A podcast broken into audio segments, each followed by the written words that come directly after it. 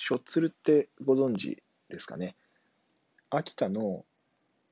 まあ、ご当地調味料みたいな感じなんですけど、まあ、タイのナンプラーみたいなものです。あの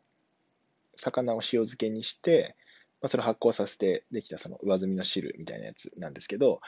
あの秋田のそのしょっつる特有のものとしては、魚にハタハタっていう魚を使うんですね。で、ハタハタっていうのは秋田の県の魚で、まあ、県民にかなり愛されてる魚なんですけど、まあ、そのしょっつるっていうのがですね、非常に、まあ、僕地元だからっていうのもあるかもしれないんですが、すごく美味しいんですよね。まあ、当然そのナンプラーみたいな形でエスニック料理みたいな形に使ってもいいですし、和食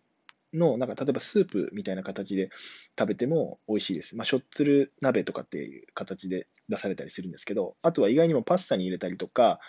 えー、とあとはひき肉と炒めたりとかしても美味しいので、ぜひ試してみてください。